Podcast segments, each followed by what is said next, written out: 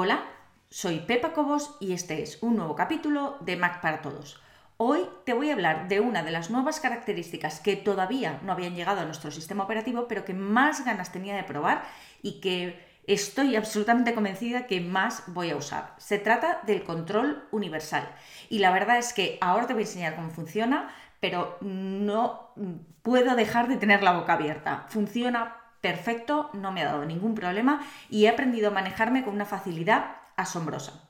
¿En qué consiste el control universal?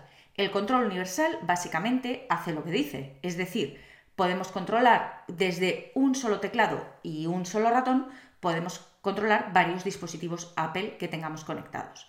En mi caso, por ejemplo, yo tengo mi MacBook Pro, el portátil, el ordenador que uso normalmente para trabajar, y además uso muchísimo un iPad. Hasta ahora, si quería enviar, yo qué sé, cualquier cosa del ordenador al iPad, tenía que hacerlo a través de iCloud o mandarlo por correo o, bueno, hacer mil cosas, o, o, AirDrop, por ejemplo, y dejar alguna fotografía de un lado a otro, y al contrario, exactamente lo mismo. Esta nueva funcionalidad me permite, por ejemplo, utilizar el teclado sin ningún tipo de retardo, sin que tenga que hacer nada especial. Me permite utilizar el teclado en el Mac y de repente pasar al iPad y seguir escribiendo, o arrastrar y soltar cosas del iPad y ponerlas en el Mac, o al revés, del Mac al iPad. En fin, un montón de cosas que te voy ahora mismo a pasar a contar.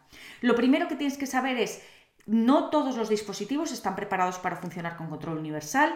Necesitas un Mac relativamente moderno y un iPad relativamente moderno. Digo relativamente porque mi iPad no es moderno, no es de los últimos modelos para nada. Creo que tiene ya por lo menos dos o tres años y es un iPad de los normales y funciona perfectamente.